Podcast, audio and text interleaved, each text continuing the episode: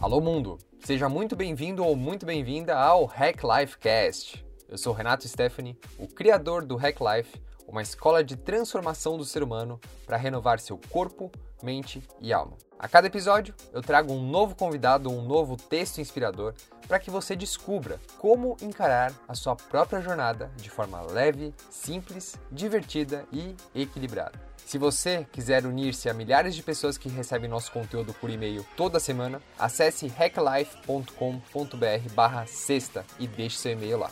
hacklife.com.br sexta. É um prazer muito grande ter você aqui comigo pelos próximos minutos. E agora, vamos nos divertir.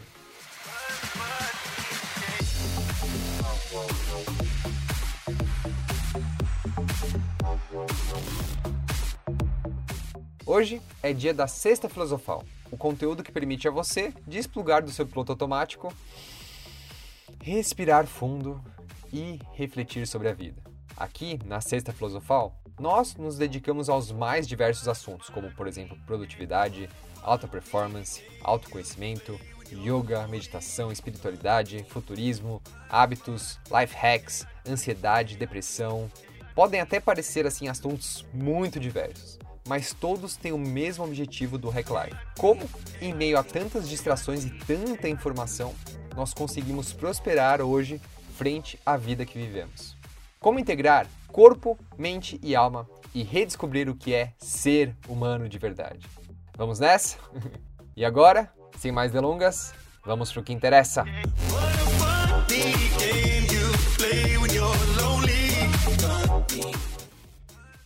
Como que os mestres determinam a sua própria vocação? Como eles têm certeza do amor e paixão pelo que fazem todos os dias?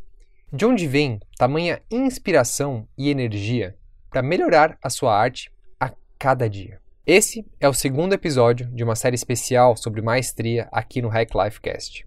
Ouvir a esse episódio sem antes ouvir o primeiro como assistir um seriado como Game of Thrones e ir direto para a sétima temporada. Perde toda a graça e toda a experiência que você pode ter. O que poderia ter sido uma experiência excelente pode virar só mais um ah, legal. Portanto, se você quer tirar total proveito desse episódio, eu recomendo que primeiro você ouça o primeiro antes de se aventurar nesse. Faz sentido? Volte alguns episódios, dois episódios, que você vai conseguir ter acesso ao primeiro. Bom, muito bem. Como você deve lembrar, a primeira lição que eu tive foi com um pote de ghee. A segunda lição veio com um sushi. Ao assistir o documentário Jiro Dreams of Sushi, Jiro sonha com sushis. Esse documentário conta a história de Jiro, um senhorzinho japonês que tem um restaurante onde só cabem 10 pessoas sentadas. Com 92 anos, Jiro é um exemplo vivo de autodisciplina, simplicidade, paixão pelo seu trabalho e em sempre buscar o próximo nível de perfeição na sua arte. O seu restaurante, o Sukiabashi Jiro, recebeu a avaliação máxima de 3 estrelas no Guia Michelin, a referência de todos os restaurantes mundiais. E se você quiser se deliciar com o menu único de sushi do restaurante, é bom você segurar a sua ansiedade. O restaurante tem uma lista de espera de reservas de 2 anos. Assim como o Gui da Ancient Organics, que eu falei no episódio passado, o sucesso de Jiro e sua equipe se encaixa perfeitamente nos seis princípios que a gente falou. Primeiro, amor. Segundo, simplicidade. Terceiro, princípios e valores. Quarto, disciplina e consistência. Quinto, experiência. E sexto, qualidade. Para que possamos ir além desses seis princípios nesse episódio de hoje, para despertar o nosso mestre interior, agora é hora de começar a fazer uma faxina interna, né? Para deixar de fora tudo que é porcaria que nos impede de seguir nesse caminho de maestria. E aqui, meu querido ouvinte, as coisas começam a ficar um tanto quanto nebulosas, tanto para mim quanto para você. Explico. No meu próprio processo, ao assistir o documentário que mostra toda a vida do Jiro, apesar de eu ter ficado encantado, algumas coisas me incomodaram bastante. Aí ferrou, né? Porque se me incomodou, significa que eu tenho crenças obsoletas dentro de mim que preciso também reprogramar para eu poder me expressar em todo o meu potencial máximo criativo. Eu costumo brincar aqui no Hack Life que estamos todos conectados pelo mesmo Wi-Fi global. Portanto, se eu for capaz de identificar as minhas crenças nesse episódio reprogramá-las e compartilhar com você, as chances de que elas podem ser aplicadas a você também são bem grandes. Faz sentido? Então, preparado para mergulhar? Vamos então a todas as minhas incomodações ao assistir esse episódio do Jiro. A primeira delas foi que eu percebi que diversas pessoas relataram estar nervosas ao comer em frente ao Jiro. Tamanha é a sua dedicação à perfeição. E isso me incomodou demais. Eu jamais gostaria que qualquer ser humano se sinta nervoso na minha presença, né? Ou ansioso. E nessa hora, eu percebi que aquele hippie, paz e amor, lembra dele de alguns episódios atrás? Dentro de mim estava em pânico. O hippie não aceitava isso de modo algum. E nessa hora, eu comecei a perceber que o, o hippie, paz e amor é um cara um tanto quanto superficial. Ele não quer profundidade. Ele não quer desprender a disciplina, consistência necessárias para se desenvolver nesse mundo. Hum, peguei você, bicho. Tá na hora de instalar o RIP versão Neo 2.0. E para isso, eu comecei a conversar com ele, né, para reprogramar esse modo como ele vê a vida, que claramente estava atrapalhando na minha jornada. Fala, irmão, tudo certo? Vamos lá, me fala. Qual que é o problema do Giro deixar as pessoas nervosas? Aí, irmão, beleza? Salve, salve, harmonia. Seguinte, bicho, as pessoas têm que ser livres, leves, soltas, felizes esse papo de ficar nervoso, ansioso, isso não leva a nada, bicho. Só vai levar você a ficar encaixotado nessa selva de pedra maluca que fecha a conexão com a natureza e o cosmos, cara. Não tem nada a ver, meu. Hã, é mesmo? Você quer dizer então que o Jiro, com 92 anos, com saúde, que trabalha todos os dias com um sorrisão das 5 horas da manhã às 10 da noite com seu filho, não é feliz? É isso? Ah, bem, né? Não, não é bem assim, mas, cara, se ele morasse na floresta, despreocupado, abraçando as árvores, ah, isso ia ser muito melhor. Meu querido, sim, eu concordo com você, essa visão é muito linda. Mas você percebe que ela não cumpre com as minhas necessidades humanas de hoje? Vamos tentar abrir esse mundo de possibilidades? Senão, a gente pode correr o risco de ficar tão binário e fechado como aqueles que você tanto critica. Percebe isso? O mundo é um espectro, irmão, né? Quantos anos você acha que eu tenho? Ah, irmão, você tem uns 18 anos, cara. Tá na hora de viver, de extrapolar. Não. Pois é, então. Aí que tá o equívoco. Eu não tenho mais 18 anos. Hoje eu tenho já 28 e tô em busca de me construir um melhor homem, construir um negócio, uma família, e eu vivo hoje muito feliz. E apesar de eu estar aqui vivendo na, na selva de pedra, eu consigo equilibrar essa minha necessidade da conexão com a natureza com o meu propósito forte no mundo de transformar a vida das pessoas e aliar a consciência com a tecnologia. Você consegue perceber que o modo como você está pensando não está nos ajudando a evoluir hoje? Porra, irmão, não é que você tem razão? Pô, cara, desculpa, cara. Achava que eu tava te ajudando, bicho. Vamos atualizar esse pensamento aí. A nova era é muito mais do que essa mente condicionada babilônica, não é mesmo? Pode crer, irmão. Eu fico muito feliz que você tenha me ouvido. Agradeço assim de coração pelas suas intenções comigo. Você é muito importante dentro de mim. Mas acho que tá na hora da gente dar um novo passo. Faz sentido? Cara, total sentido, irmão. Tamo junto, mano Brau. Vamos nessa. Ufa. um a menos. A partir de agora, meu querido irmão Hip Paz e Amor é um novo aliado na minha jornada. Fico muito feliz de ter conversado com ele. Vamos ao próximo. A segunda coisa que apareceu no documentário que me deixou incrivelmente incomodado foi a questão de ter que me dedicar a apenas uma coisa. Existia toda uma tensão dentro de mim, causada por uma guerra entre o hippie e o general crítico interno. Lembra do general? Poxa, será que eu preciso me dedicar a apenas uma coisa para poder chegar nesse nível? Será que a minha vida inteira terá que ser dedicada a um só trabalho? Quando eu comecei a me questionar isso, o general veio implacável com tudo com a presença dele. Sim, mas é óbvio. Como que você espera ser alguém nessa vida? tem que trabalhar duro todos os dias, não importa o que aconteça. Irmão, relaxa, bicho. Porra, pra que tanta cobrança consigo mesmo? Isso só nos fecha pra conexão master cósmica com a mãe terra. Nossa nova era tá aí jogando tudo isso na nossa cara todos os dias. Esfria esse cabeção aí, mano Brau. Se joga na incerteza da confiança do eterno. Ah, esse hip tá me irritando. Cara, você me irrita muito com essa postura lunática, sabia?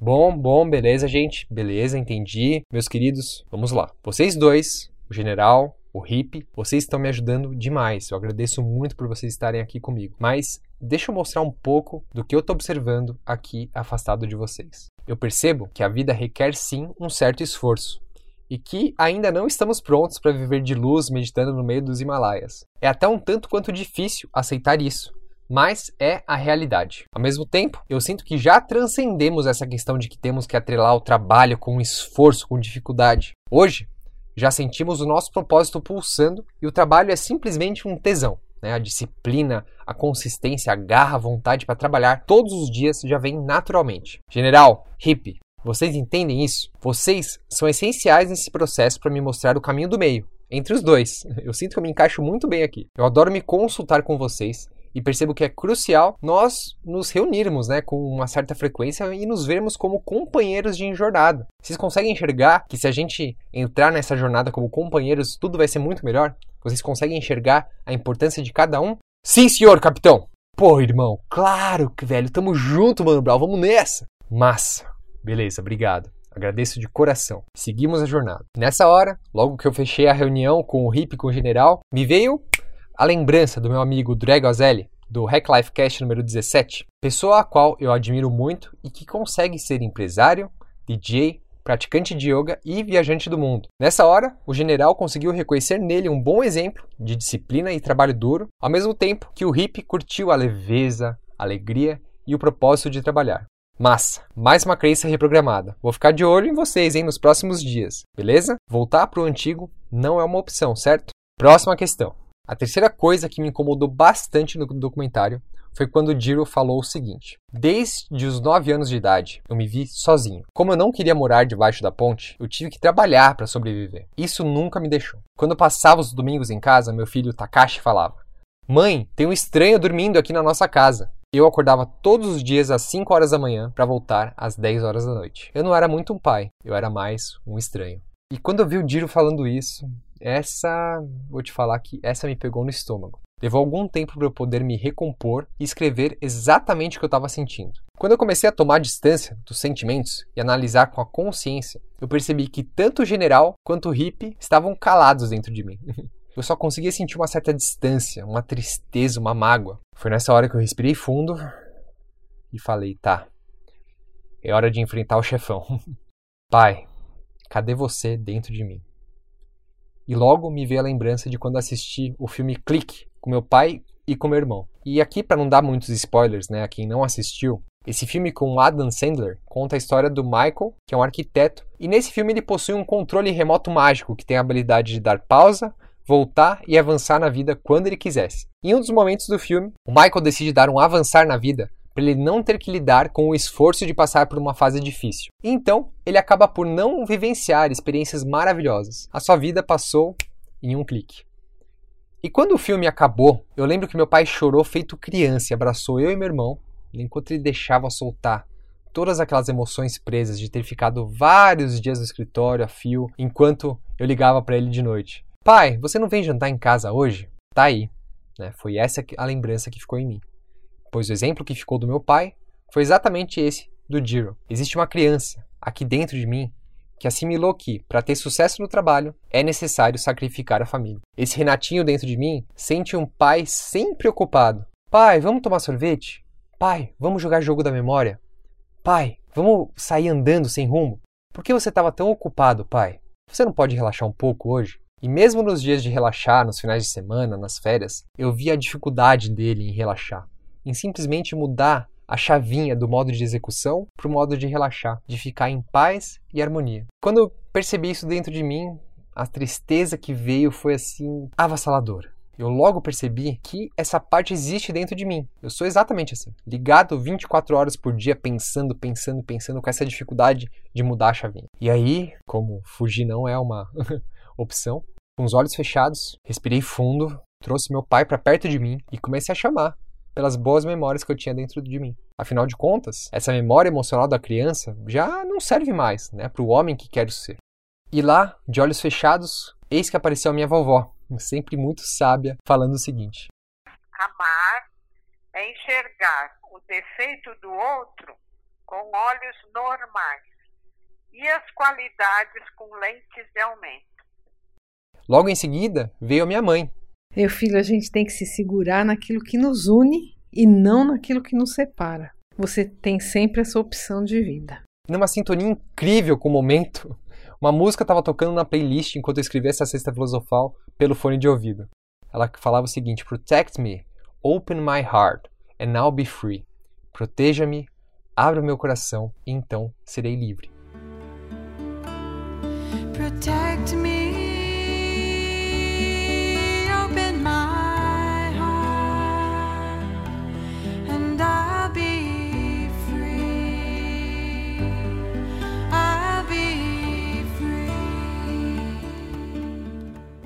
E ao fazer esse exercício né, de olhos fechados, pensando tudo isso, trazendo a figura do meu pai à minha frente, toda essa tristeza, toda essa falta foram aos poucos sendo transformadas por todos os bons momentos de união. E aqui vale lembrar que esses exercícios que eu estou fazendo, eu não fiz só uma vez enquanto eu escrevi essa cesta filosofal, né? Eu já vinha fazendo já alguns meses. E aos poucos, como eu disse, vieram as lembranças. Como por exemplo, quando eu brincava com meus carrinhos na perna do meu pai. Vrum, vrum. Eu era tão pequenininho que eu cabia no espaço entre as pernas dele, que eram tão gigantes quanto o trilho de uma montanha russa. Ou, por exemplo, quando a gente estava nas férias de verão na praia, quando caía aquela chuva, saímos para o quintal e a gente colocava a sunga e ficava lá, tomando banho de chuva, com um sorrisão de orelha a orelha. Nos dias de sol na praia, no final da tarde, nós pegávamos a bicicleta e ficávamos andando de um lado para o outro lá na areia da praia. No carnaval do ano passado, quando a gente estava em um retiro de silêncio, nós fazemos o ritual todos os dias de tomar um banho de cachoeira antes de almoçar. A água lavando a alma enquanto o sol fazia o trabalho de secar o corpo. Logo depois, fazemos as nossas refeições mastigando bem a comida, bem devagar, olhando nos olhos um do outro, transbordando lágrimas de alegria e sentindo a beleza do amor um pelo outro e pela comida à nossa frente. Quando toda essa reprogramação profunda terminou, eu abri os olhos e me senti forte. A minha própria vulnerabilidade e a minha coragem de mergulhar em assuntos tão frágeis me deixou ainda mais presente e firme no meu propósito pronto para trilhar o meu próprio caminho. Tá, Renato, beleza, processo lindo, maravilhoso, mas e agora? Como que eu posso aplicar isso para mim, para minha vida? Bom, tudo isso que eu tô falando para você agora tem como propósito mostrar a você que sim, é possível usar da própria vulnerabilidade para não ser vítima do medo, da execução automática. Ou pior, ser vítima do próprio general ou do hippie interno, né? ou de quais partes você puder enxergar na sua psique. Para isso, eu sugiro que você comece com dois passos simples. O primeiro deles é pare de se distrair. Olhe para dentro. Pare e escute. E fique tranquilo, tá? Não é o hippie falando aqui. Perceba o que, que te incomoda. A sua própria dureza consigo mesmo e julgamentos podem ser a porta de entrada para que você transforme crenças limitantes que estão te bloqueando. Por exemplo, quando você vê alguém vendendo algum produto e fica julgando isso como barato ou com caro ou que, ai meu Deus, estão me explorando. Eu falo por mim mesmo, né? porque se eu fosse a Tóquio e tivesse visto a portinha que é o restaurante do Jiro, tem uma parte dentro de mim que jamais daria valor para aquilo. Ela ia ser como o próprio general. O quê? 300 dólares para uma única refeição? O que, que esse velhote está fazendo? Tá maluco? Portanto, observe os seus julgamentos. Converse com eles. Entenda quais são as verdadeiras necessidades por trás de cada uma dessas partes da sua psique que estão se escondendo por trás desses mesmos julgamentos. É muito mais simples do que você imagina. A segunda lição diz respeito à honra. Honra pela sua família, honra pelo seu pai, honra pela sua mãe. Por mais que pareça que eles não precisam ser honrados assim coisa nenhuma. E aqui cabe a dica de perceber se não é o general falando para você. O Randas tem uma frase linda sobre isso, que ele fala: se você pensa que é iluminado, experimente passar um final de semana com a sua família. Se você não honra a sua família, como você espera ampliar a sua capacidade de agir no mundo? Como você quer acabar com a fome das crianças na África, dos mendigos nas grandes capitais, dos animaizinhos abandonados que sofrem maus tratos, se você não tem amor nem compaixão pela sua própria família? Se você puder e sentir abertura para fazer isso com seu pai, né, com a sua mãe, ótimo, maravilhoso. Mas se você não tiver essa abertura, ou mesmo se eles já não estiverem vivos, fique tranquilo, né? não é o fim do mundo. Perceba que esse trabalho diz respeito a ressignificar o pai e a mãe que existem dentro de você, feitos pela memória emocional que congelou no tempo de algum trauma quando você era criança. É uma fantasia que não necessariamente diz respeito a quem eles são de verdade. Faz sentido? E não é um trabalho fácil, não é um trabalho bonito, não é tão simples nem tão rápido quanto instalar um app. E que fique bem claro aqui, tá? Eu não estou pedindo para você fingir ter um amor que não existe. Não. Longe disso. O exercício aqui é colocar-se disponível para que você possa reprogramar velhas crenças, abrir-se para algo novo florescer dentro de você. É um processo, é uma prática, leva tempo. Isso, aos poucos, conforme você vai avançando nos exercícios, você vai sentindo naturalmente o amor fluir de novo. Experimente fazer o exercício que fiz nessa sexta. Em um ambiente tranquilo, feche os olhos e traga para você as figuras do seu pai e da sua mãe para perto. Converse com elas. Né? Veja o que elas falam para você. É um exercício que pode ser mais amedrontador do que qualquer general crítico ou hippie paz e amor, mas acho que vale o exercício. Comprometa-se a fazer isso de tempos em tempos. Dessa maneira, você garante que as suas partes internas estejam alinhadas com um propósito em comum, como se fosse uma reunião de condomínio mesmo. Isso sim é hackear de verdade. Nos vemos na próxima sexta.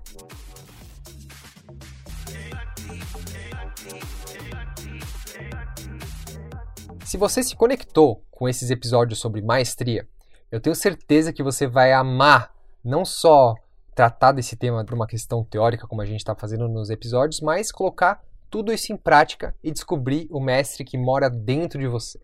O Hack Weekends é a nossa imersão offline para que você possa reprogramar seu estilo de vida e instalar novos hábitos em dois dias. Nesses dois dias, você vai aprender a canalizar a sua ansiedade em proatividade, a criar mais foco para ficar menos distraído, a parar de procrastinar e superar autossabotagens, a se tornar uma pessoa organizada e efetiva, aprender a viver de forma simples, fácil e fluida, equilibrada em corpo, mente e alma. E o que é mais importante, né, aprender a observar essas partes dentro de você, o general, o hippie, e aprender a viver de forma que só engrandece a você, não essas partes malucas que estão aí dentro. Se você quiser saber mais informações e qual vai ser a próxima data, fique à vontade para entrar em hacklife.co/workshop hacklife.co workshop. Se for muito complicado, você pode entrar só em hacklife.com.br e lá você tem acesso ao clicar em cursos. Beleza? Foi um prazer ter você comigo em mais esse episódio. Nos vemos na próxima sexta. Fique em paz.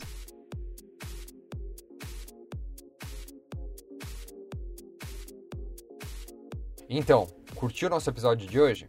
Se você já assina o nosso conteúdo e sente que o Hack Life faz a diferença na sua vida, por favor, né, não fique com isso só para você. Compartilhe, espalhe essa mensagem. Escreva um review para nós no iTunes. Isso faz com que o canal do Hack Life ganhe maior relevância e consiga atingir mais pessoas como você e seguir o nosso propósito de transformação do ser humano. Beleza? Posso contar contigo? Fica aqui, desde já meu muito obrigado. Foi um prazer ter você aqui comigo. Nos vemos no próximo episódio, com atitude, entrega e amor. Seguimos a jornada.